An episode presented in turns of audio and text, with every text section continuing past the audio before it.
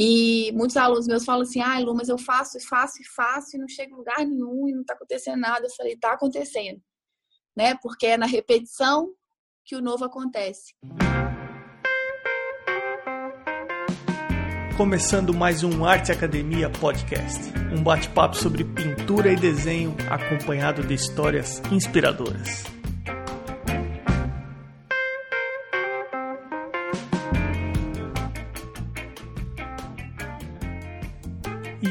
Como é que vão as coisas?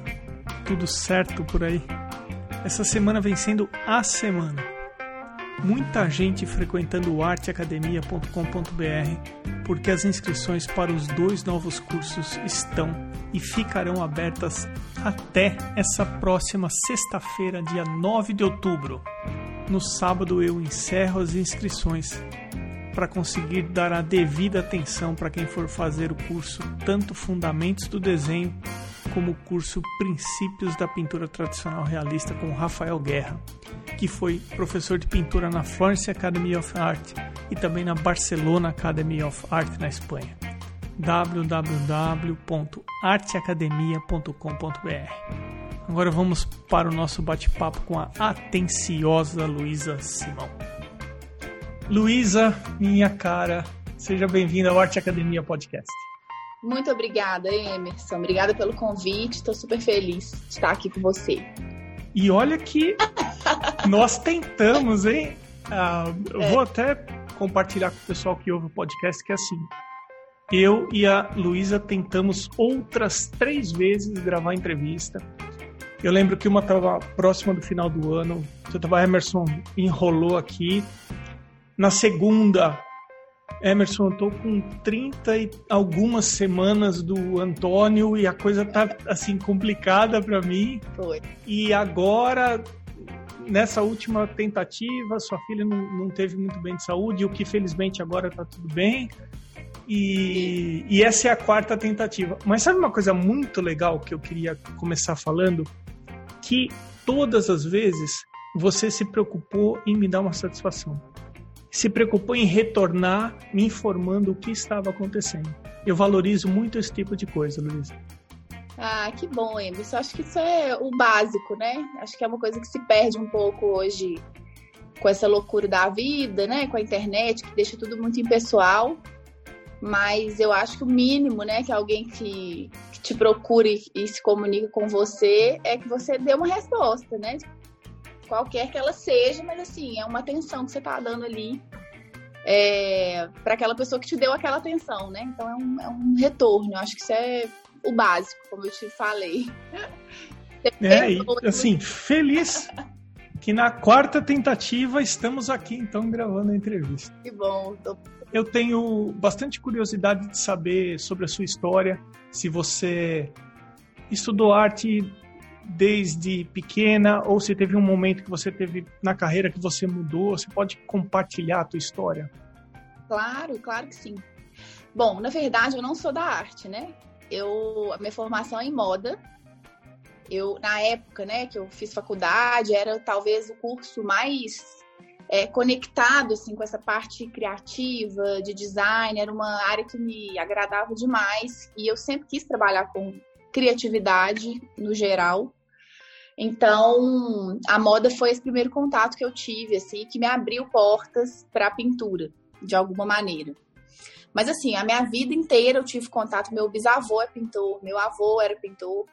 É, todos eles tiveram uma influência muito grande na minha infância, né? E, e, na minha construção como pessoa e como artista também.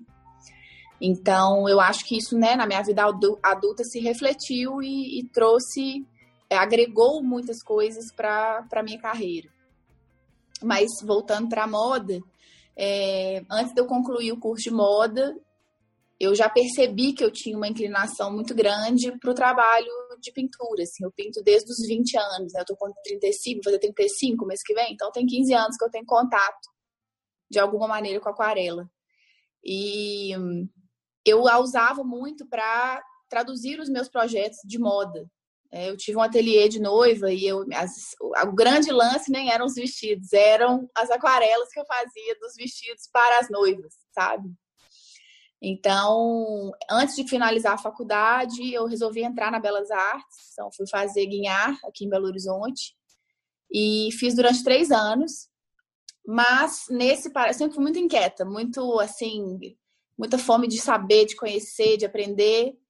E eu participei é, de um processo seletivo de um mestrado. Eu tinha acabado de terminar minha pós em gestão de negócio. Eu fui fazendo tudo assim, misturado. É, e aí, quando eu passei no mestrado, era em São Paulo. Eu moro em Belo Horizonte. Então, foi algo que me fez, me, me exigiu uma escolha, né? Eu não consegui é, fazer duas faculdades ao mesmo tempo, sendo que uma não era em Belo Horizonte. Então, eu decidi ir, porque é, dar aulas sempre foi um desejo para mim, assim, ter contato com essa parte, né, da, da profissão. E então eu fui, fiquei dois anos em São Paulo, entre lá e cá, fiz o meu mestrado em moda e arte, e aí eu já tive também mais uma abrangência teórica, né? Principalmente nessa parte artística. Então, estudei um pouco mais e fui me aprofundando um pouco mais na teoria. É, e aí, quando regressei para Belo Horizonte, já comecei a dar aula, dei aula em duas faculdades aqui durante cinco anos, que são universidades, inclusive uma delas que eu me formei no curso de moda mas sempre na área de ilustração. Então, às vezes eu trabalhava com croquis de moda, em outras com desenho de observação. Então, eu fui entrando assim em várias áreas afins, mas não necessariamente na aquarela. Mas mesmo assim, nesse, foi nesse momento que tudo se despertou para mim de uma forma muito assim, muito é, viva, né? Então eu precisei ouvir isso e entender esse processo. Então, é, a minha formação é essa. É, aí eu parei no mestrado, que aí eu comecei a ter filho, aí virou outra faculdade. que os filhos são outra universidade completa. A ilustração de moda, ela tem uma linguagem bem própria mesmo, né? Sim. É, é um universo de... maravilhoso, assim. Eu sou apaixonada com a moda e, na verdade, é uma estética muito específica, né? Por mais que você tenha uma variedade muito grande de possibilidades, é, essa coisa da desproporção, de você trabalhar, né, esse alongamento do croquis. Eu trabalhava muito com o croquis para é, para fábricas mesmo, às vezes, ou para marcas de moda. Então, às vezes eu tinha essa demanda e eu percebia que realmente era, existia uma linha de, de raciocínio, assim, dentro daquele, daquela estética, né? Mas lindo, é um trabalho muito legal, é, um, é uma área muito interessante. E aí você acabou se especializando na aquarela? Sim, aí é, a técnica, né? Eu, eu passei assim pela, é, pela caneta design, eu fiquei um tempo trabalhando nisso, porque também é uma linguagem interessante. Depois eu misturei as duas técnicas, que também foi muito interessante, mas a aquarela tem uma linguagem que sou eu assim escrita, sabe? Essa coisa da ah, de você ver uma leveza assim nas coisas. Eu tento ter esse olhar para minha vida, assim. Então eu acho que nessa técnica eu encontrei muito da forma como eu enxergo as coisas, sabe? E então assim, me traduz mesmo. Então Mas, eu Luísa, o, o seu trabalho, ele primeiro, ele é de uma maturidade impressionante. Poxa, que legal. Aquela história do artista, do ilustrador ter um estilo, não existe a menor chance de não ser identificado no seu trabalho, porque você tem um carimbo, você tem uma assinatura, você tem uma marca. Eu acho o seu trabalho de um extremo bom gosto. O seu senso estético é uma coisa impressionante. Meus parabéns. A gente vai conversar um pouco mais do seu trabalho. E... alguns ouvintes recomendam alguns artistas e eu, por minha conta, eu faço uma pesquisa e eu caí no seu Instagram e eu fiquei impressionado com o trabalho e você tem lá, eu sou a B. Eu falei, ah, eu acho que eu vou convidar essa Beatriz, Betina, sei lá, B o que que ela é, né? e aí eu fiz o convite para você e você me retornou. Uh, ok, Emerson, agradeço, Luísa. Então, eu queria saber primeiro por que eu sou a B. Essa é a pergunta que não quer calar, né? Porque todo mundo me pergunta isso. Às vezes eu recebo pedido de orçamento aqui e vem, oi Beatriz, oi Bia, direto, essa confusão. Mas o que, que acontece? Na verdade, a AB, ela surgiu de uma Ah, de um insight, assim, que nós tivemos, eu e meu marido. Meu marido é meu sócio, trabalha comigo desde, sei lá, 2016, 2015. É, o projeto da B, na verdade, ele nasceu quando eu fiquei grávida da minha primeira filha, né, da Manuela. Né, nesse período, eu morava em Belo Horizonte, meu marido foi transferido para São Paulo, para Campinas. É, então a gente viveu uma, par uma parte grande da minha gestação separados, né? Assim, a gente se via, mas a rotina, o dia a dia sempre foi muito separado. E aí eu fiz um Instagram assim para compartilhar um pouco da minha gravidez, sabe? Assim, para falar disso. Estava sentindo um tanto de coisa que eu queria compartilhar, que eu queria contar, que eu queria trocar, que eu queria saber de outras mulheres também. É, e nesse meio tempo sempre foi muito de rabiscar, sou daquelas que falam no telefone fazendo rabisco de caneta Bic, sabe assim? É, e um dia, então, eu fiz um desenho de mim mesma, grávida, é, que, que é a B, na verdade, que Wagner sempre falava, meu marido sempre falava, Lu, você parece, eu sempre fui muito magrinha e muito alta, então ele falava, olha, você parece uma, uma letra B, um palitinho com uma barriga. E essa personagem, ela foi um, desenvolv... foi um desdobramento disso, dessa fala dele, né? Que ela é uma letra B. Se você for ver a... todo o conceito da, da charge, ela é uma letra B. E aí, na verdade, o nosso início do, do projeto e da empresa veio dessas charges. Eu comecei a desenhar a B, é, que nem chamava B ainda, mas eu comecei a desenhar essa personagem que me traduzia grávida. Então, os momentos engraçados, às vezes tossia, fazia xixi, porque a barriga estava muito grande. Então, assim, eu, eu, registrava isso tudo em desenho. Hoje eu somo mais de 3 mil charges ao longo da, da desses cinco anos, é, porque foi uma forma de eu criar, assim, um banco de memórias, sabe? E de história, da nossa história. Então, quando a gente decidiu formalizar o trabalho e fazer de um caminho, e foi uma decisão conjunta, a gente ficou assim, ah, como é que vai chamar? Ah, não sei, o nome, esse nome, esse nome, a gente tentando e fazendo uma pesquisa e tal e tal. Aí eu falei, não, vamos começar do começo. Aí Wagner falou, é, vamos começar da B. Então, primeiro é a B. Eu falei, ah, mas o nome tá aí, gente. Não tem por que não ser. Então, eu sou a B, eu sou mesmo que daí que vem o nome, sabe? Daí que vem o, a ideia do nome, mas é engraçado. E eu tô com o Instagram aberto aqui e realmente a letra B é ela é fina, né? E Sim. agora faz todo sentido a maneira que você desenhou a letra B, entendeu? Sim. É... Você entra você vê a, a hashtag é charge AB. Lá você vai ver as charges todas e a personagem, né? Que é que deu origem a, a tudo isso. Legal, muito legal. Agora faz todo sentido. Como é bacana a gente saber a, a história por trás. Demais. Depois chegou um momento que você decidiu ir deixando as aulas ou você ainda dá aula? Eu ainda dou aulas. Na verdade, isso sempre fez parte, desde que eu né, finalizei meu mestrado e, e voltei para para trabalhar, eu dou aula, dei em faculdade por cinco anos e depois eu, eu trouxe isso para dentro do ateliê porque na verdade foi uma decisão assim muito consciente é, porque eu vi que assim o aluno de faculdade ele é muito diferente do aluno é, particular né o aluno que quer aprender ele está aqui porque ele tem um propósito ele tem uma motivação real é, então eu entendi que eu somava muito mais para esses alunos que estavam comigo aqui do meu lado é, do que numa sala com 50 alunos, com 40 alunos, entendeu? Então foi uma decisão assim de transformar o estilo de vida também. Eu queria ter neném e não tava, enfim, eu não respirava porque eu dava aula de sete da manhã às onze da noite e era incompatível com a vida que eu gostaria de ter, né? E aí eu fui moldando, mas as aulas sempre permaneceram até hoje. Luísa, então hoje em dia você tem o seu ateliê que você atende algumas pessoas ensinando, você tem o teu trabalho autoral, você tem três filhos. Como é que você administra tudo isso e quanto você separa para ensinar, para desenvolver o seu trabalho, para atender os clientes?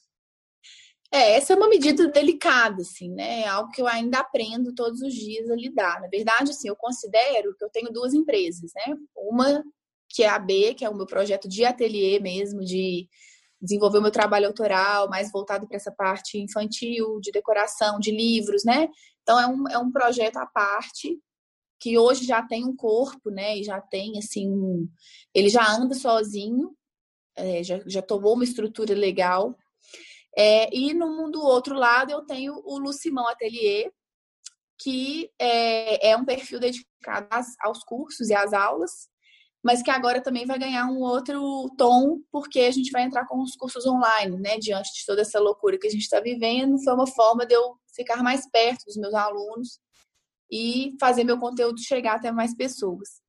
Então, essa administração é, não tem uma fórmula, na verdade, eu vou sentindo, né? Então, assim, quando eu percebo que aqui de um lado, né, precisa de mais atenção, eu tento vir para cá, para o outro. As crianças são as nossas, as nossas prioridades, assim, então eu sempre fiz muita questão de criá-las perto de tudo isso, né? Então, para mim, elas estão integradas absolutamente a todo o nosso contexto de trabalho.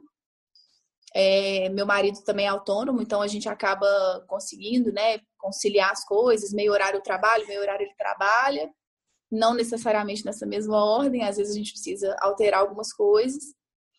Mas eu acho que o desafio da vida é esse, é, é administrar o tempo, né? O nosso tempo hoje é muito precioso e a gente precisa pensar sobre ele. Para quem estiver ouvindo o podcast e não estiver no trânsito e não estiver passeando com o cachorro e de repente está na frente do computador, abre o Instagram no arroba eu sou AB e também arroba Lucimão Atelier, com R no final, Atelier, para conferir o trabalho da Luísa, que é sensacional. Ô Luiz, eu queria conversar um pouquinho sobre o seu trabalho agora, porque eu dou uma olhada nos seus posts, olhando os seus posts, dá para perceber o cuidado com que você se comunica. Uhum. A maneira que você escreve o texto, a profundidade daquilo que você tenta transmitir, seja pelo texto, seja pela imagem, ou um dando suporte ao outro. Eu já comentei aqui da qualidade do seu, das suas imagens, é, a paleta de cores que você usa, a identidade que você tem. Como é que você falaria o que é o seu trabalho para as pessoas que ainda não conhecem? Você consegue, em palavras, falar como é o seu trabalho? Oh, essa missão é difícil, hein? Bom, mas no final das contas, é, resumindo assim muito brevemente, eu acho que o meu trabalho traduz o meu olhar sobre a vida. Assim, eu, eu, eu não consigo separar uma coisa da outra. É o que eu te falei, eu, eu vejo é, o que sai ali no papel é uma extensão do que eu sinto, do que eu sou mesmo né? Eu falo muito para os meus alunos, assim, às vezes eles têm ah, essas questões né, da, da autenticidade do trabalho, de desenvolver aquilo de uma forma entregue, inteira e tudo mais. E eu falo assim, gente, é só você olhar para dentro, porque é isso que precisa, sabe? O que está lá fora é vitrine. Sempre vai ter alguém que vai fazer diferente, que vai fazer melhor, né? Que vai fazer, que já tem mais experiência, ou enfim. Mas esse olhar para dentro é uma coisa que eu respeito muito. Então, assim, quando eu percebo que eu estou me desconectando de alguma forma, por exemplo, é, eu preciso, eu quero, eu, eu tenho um cuidado de ter um conteúdo diário em cada perfil que eu administro, né? Esse é um cuidado com as pessoas que estão ali vendo o meu trabalho. É, eu tenho, na verdade, uma. Eu não sei nem se existe isso, né? Um excesso de gentileza é, acho que gentileza nunca tem excesso, mas eu sou uma pessoa que gosto de gentileza. Eu sou gentil com as pessoas e eu quero que elas sejam comigo. Então eu tento fazer com que tudo que eu faça e que eu encoste as minhas mãos tenham é, essa delicadeza, sabe, de alguma forma. Então eu, eu penso muito sobre isso. Hoje já é natural, assim, a construção dos conteúdos. Eu nem penso muito sobre a estética, porque já é uma dinâmica da minha vida, né? Mas eu acho que passa isso, pelo que você está me dizendo, que é a sua leitura né, do trabalho, do perfil, dos perfis. É, eu acho que chega até você esse carinho e esse cuidado e essa gentileza, porque eu acho que é uma retribuição. Né? Você está ali na internet, tanto milhares de coisas acontecendo, milhares de notícias boas, a maioria ruins, muita bobagem, muito conteúdo fútil, raso. E eu acho que quem para ali no meu perfil quer um pouquinho de respiro, né? Quer um, sabe? Quer uma, ah, quer se abastecer de uma coisa positiva e boa, e é isso que eu quero, é isso que eu quero para a minha vida também. Então eu tento fazer isso dessa maneira. Eu ia até fazer a minha pergunta a seguir seria relacionado às pessoas que buscam um motivo para pintar, para desenhar, para se expressar. Eu acho que você citou uma coisa super importante que é o olhar para dentro e depois colocar para fora isso de uma maneira verdadeira.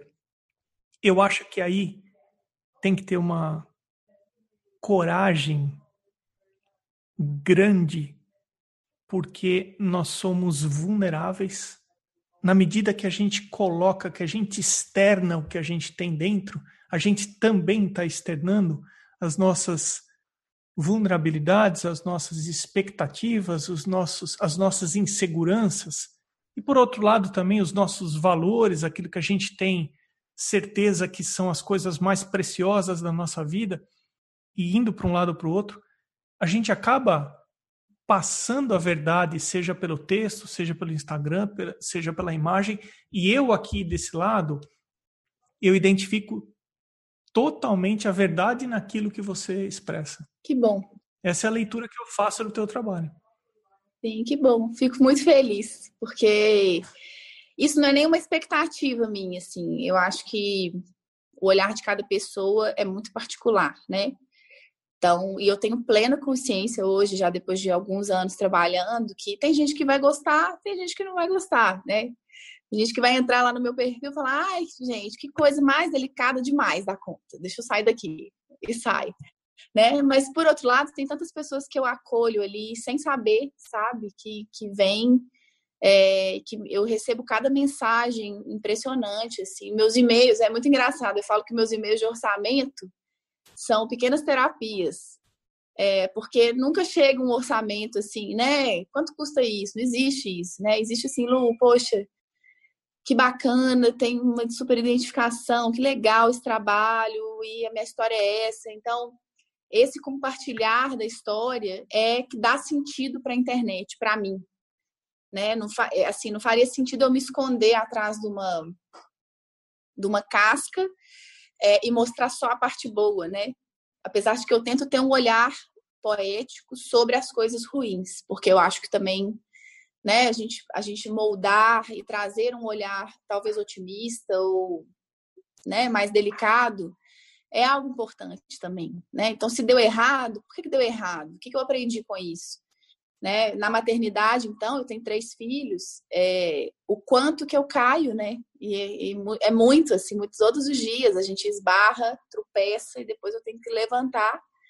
E eu acho que quando eu falo sobre isso e quando eu pinto isso, é, isso gera uma identificação muito grande, né, nas pessoas que estão ali do outro lado. Meu público é basicamente de mães, mulheres ou aspirantes a mães né? Ou mães que perderam seus filhos, ou avós. Então, assim, é muito curioso ver essa identificação e entender que existe esse laço, né? A internet forma laços.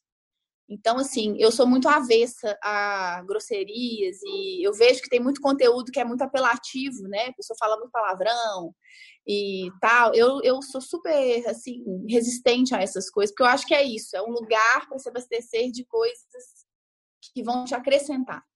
Então, esse, essa é a minha intenção em absolutamente tudo que eu faço ali.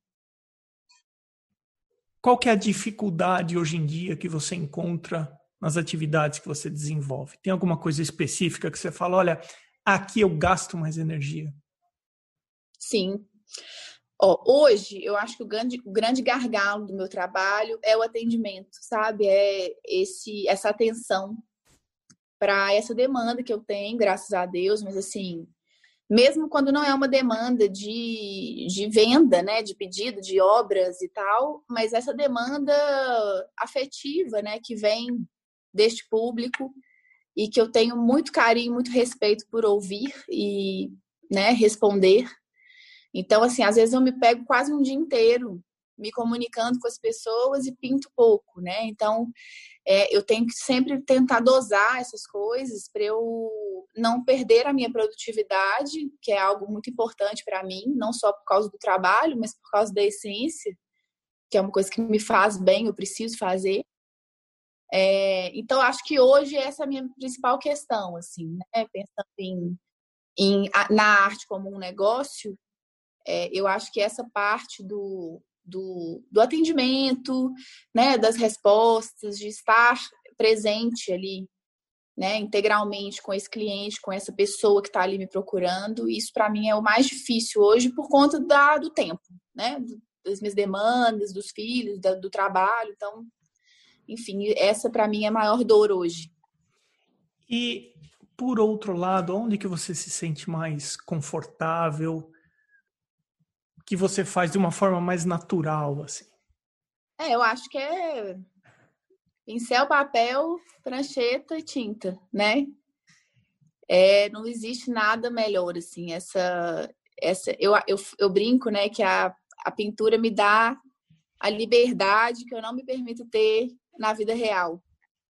Então, é, são muito prazerosos para mim, assim, principalmente quando eu tenho mais liberdade para criar, né? Então, é, às vezes eu tenho um cliente que fala, Lu, faz o que você quiser, né? A minha história é essa, interprete e pinte. Então, isso, nossa, não tem preço. Assim, é uma imersão e um mergulho que me trazem muita felicidade, assim, é muito legal, é, um, é realmente é o lugar que eu me sinto mais confortável em todo o processo. Luísa, o perfil do podcast foi marcado uma vez em um comentário, em um post seu, que você fazia uma menção às pessoas que copiam o seu trabalho, ou às vezes acontece de alguém copiar o seu trabalho.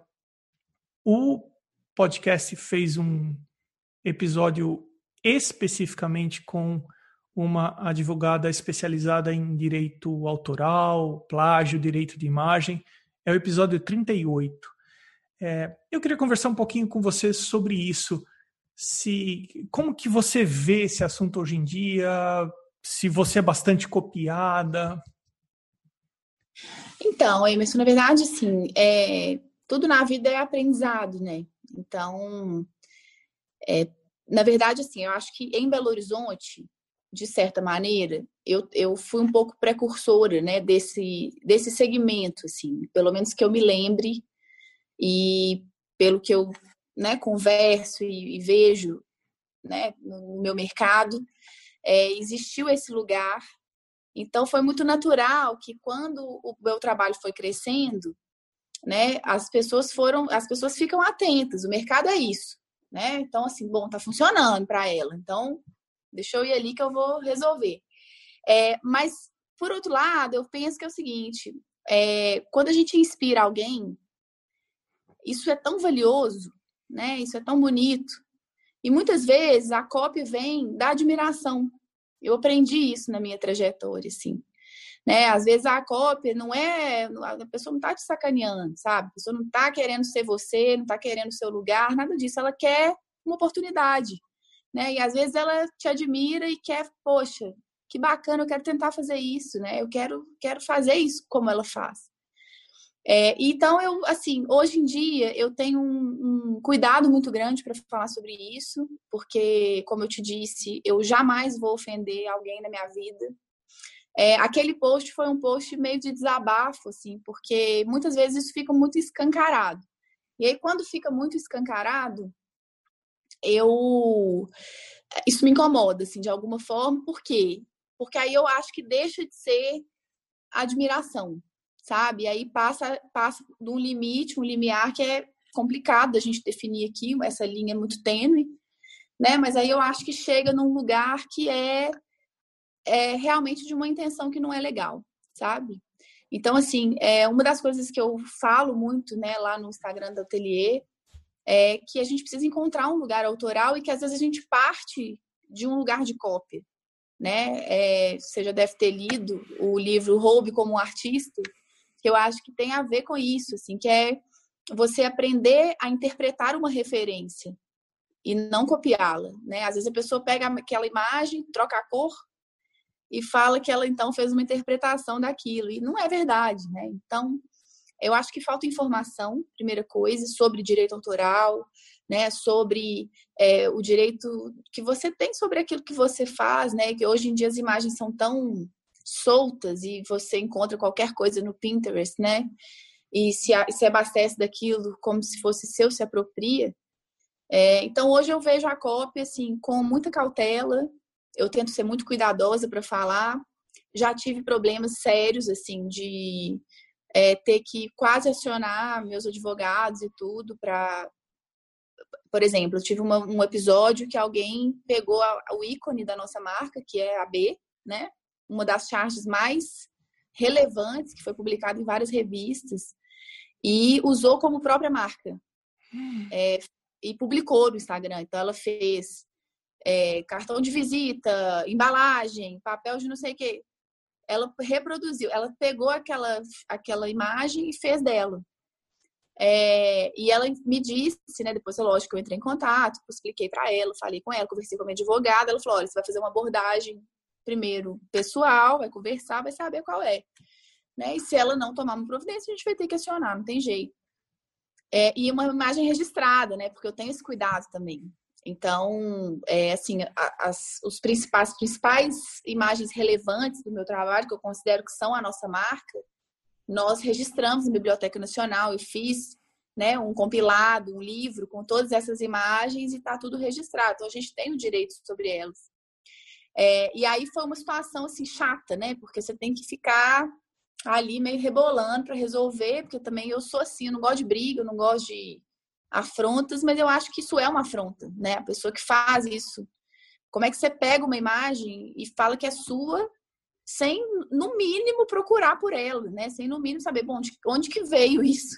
Isso surgiu de algum lugar, alguém fez isso, né? Que seja um artista, que seja um designer, qualquer pessoa que for, mas se tá ali, alguém criou.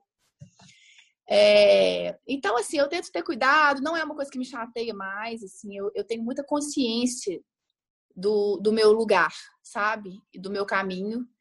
E eu sei que tem lugar para todo mundo. Então, assim, o que me incomoda é no seguinte ponto. Por exemplo, quando eu vejo que muita gente está fazendo coisas similares, eu paro de fazer aquilo e desvio para um outro lugar. E aí eu aprendo uma coisa nova e, e, sigo. Então, eu acho que eu tenho essa característica. Assim, eu sou muito resiliente, eu me adapto de uma forma muito rápida e eu me reinvento muito rápido. Eu tenho essa característica forte que eu sei que é uma coisa positiva para minha área, né? Então, é isso. A cópia só me dá gás para eu crescer. Mas eu, eu queria aproveitar e fazer um comentário em duas linhas. O primeiro em relação que é relativamente comum quando as pessoas estão começando delas buscarem referências até para amadurecer como artista e a partir de um momento trilha uma, um caminho próprio. Isso, de certa forma, é normal. A gente bebe de, de, algumas fontes e depois acaba descobrindo o próprio caminho. Sim. Eu também enxergo como você que é uma tem uma parte que é uma admiração, porque existe um ditado que diz que a cópia é a forma mais genuína de elogio. Uhum. Então eu acho que existe sim uma admiração ali. Agora tem o outro lado, que é o lado de que você construiu uma marca e, e essa marca tem um valor e alguém quer se apropriar do valor que você sim. colocou todo o seu esforço para criar. Então isso é, é completamente diferente. Aí já vai na formação pessoal. É, tal, concordo totalmente. E eu acho que isso tem a ver também é, muito com a minha geração, assim, que quer tudo pronto, né? Então, eu, eu falo muito isso, escrevo muito sobre isso, que é sobre a trajetória que a gente faz na vida, né? Então, os processos, para mim, é, são a coisa mais rica, assim. Não importa o que eu pinto hoje. Importa tudo que eu fiz para pintar hoje o que eu pinto, sabe? Então, é, isso não se tira. Isso também é uma coisa que me tranquiliza, assim, porque a história da gente é só nossa, não existe cópia disso, né? Não existe outra Luísa outro marido da Luísa, outros filhos da Luísa. Não existe, não existe. Né? Eu percebo às vezes as pessoas é, tentando seguir o mesmo caminho. Por exemplo, eu comecei pelas charges, né? Então eu vejo muita gente tentando fazer né, uma reprodução disso na própria vida, super legal e tal, mas não tem a liga, né? Não, não tem o, não tem a história, né? E, e, hoje a vida é isso. A gente precisa aprender. As pessoas precisam disso, precisam contar as suas histórias de uma forma mais genuína. E aí volta para aquilo que é para olhar para dentro da gente, né? E, e falar, bom, o que, que eu tenho para dizer, né? Ah, a Lu tá falando isso, então também vou falar. Não, peraí, né? A Lu tá falando A, mas eu posso falar B do meu jeito e ter o meu caminho aqui, né? Para trilhar. Então, acho que passa. Mas é, é porque o mundo tá cheio de mentira, né, gente? Tá cheio de máscara, tá cheio de é, fakes. Então, isso está muito saturado. Nós precisamos de verdade, nós precisamos do olhar genuíno. Eu falo, é mais do que verdade, a gente precisa de, dessa, desse lugar genuíno das pessoas, né? O que, que é genuíno seu? O que, que é genuíno meu? Né? O que, que eu posso entregar ali? Então, assim, é, por exemplo, nas minhas aulas, eu tenho um jeito de ensinar que é meu, sabe? Você pode é, entrar no YouTube, você vai ter milhares de pessoas ali falando sobre aquarela. Se você quiser aprender aquarela, você aprende em qualquer lugar. Na frente do seu computador, você aprende. Né? No entanto, é, eu acho que o aluno que vem para mim, ele tem outra busca, que não é só essa, né? Que é justamente esse encontro com ele mesmo, com esse olhar, é entender como que ele pode se conectar com a própria essência. Então, é isso. Acho que passa por isso também. A gente está chegando no final do teu episódio, Luísa, e eu queria. Já, gente. É, pois é. o bate-papo tá bom e assim e assim passa rápido mesmo. Tem alguma coisa que eu não te perguntei que você gostaria de deixar gravado aqui no seu episódio, algo que você considere que seja importante falar agora nesse momento? Eu acho que, assim, se eu pudesse falar, seriam para os artistas é, aí que estão galgando né, um lugar para viver da arte. É, o que eu faria, o que eu falaria são duas coisas. Primeiro, melhor feito do que perfeito. Então a gente tem que dar a cara a tapa em algum momento. Você não será perfeito, nem hoje nem amanhã, até você morrer você não vai ser perfeito, porque não existe isso. Então assim, antes tarde do que nunca. Então começa agora, já. Se você tem algo para entregar, entregue. E a outra coisa que eu ouvi de uma amiga, que eu, virou um lema para minha vida, é, é a seguinte frase: é na repetição que o novo acontece. Então, eu acho isso tão bonito, que isso se encaixou tão perfeitamente na minha vida, porque eu sou uma pessoa que pratico muito, estudo muito. E muitos alunos meus falam assim: ah, Lu, mas eu faço e faço e faço e não chego em lugar nenhum e não está acontecendo nada. Eu falei: está acontecendo, né? Porque é na repetição que o novo acontece. Então a gente volta aí para essa história, por exemplo, do da cópia, né? Eu acho que se a pessoa souber e tiver maturidade para passar essa etapa, ela vai entender que repetindo, refazendo, reconstruindo, ela constrói algo diferente. Então essas são as, as minhas mensagens finais aí para nossa conversa. Perfeitas. Assim, ô Luiz, agora cá entre nós, é, eu estou conversando com pessoas de todas as partes do Brasil, do exterior, e eu já vou identificando os sotaques de forma assim fácil. Quando a pessoa começa a falar comigo assim, ei, Emerson, eu sei que é de Minas. e, e você tem um sotaque, você tem um mineirês. Eu não percebo. Normal, eu também acho que no meu sotaque de paulista eu também não tenho nada, mas eu acho que o pessoal deve, deve falar, nossa, é muito. O seu é bem carregado, eu acho. É muito legal. É muito... Então vamos lá, que a gente está falando de sotaque, deixa eu te fazer uma pergunta técnica. Vai. Quando que eu falo nó e quando que eu falo nu? Porque eu sei que o mineiro usa os dois. Quando é um e quando é outro. Eu acho que nó é quando deu alguma coisa errada. Nossa Senhora, em vez de Nossa Senhora. E o nu é assim, uma coisa muito legal. Nu! Eu acho que tem um pouco disso. Eu vou... Né? Então... Aí, ó, te dei uma explicação técnica. Perfeitíssimo. Técnico, assim, uma coisa. Cirúrgica. E onde que o pessoal pode conferir os seus trabalhos, seus endereços?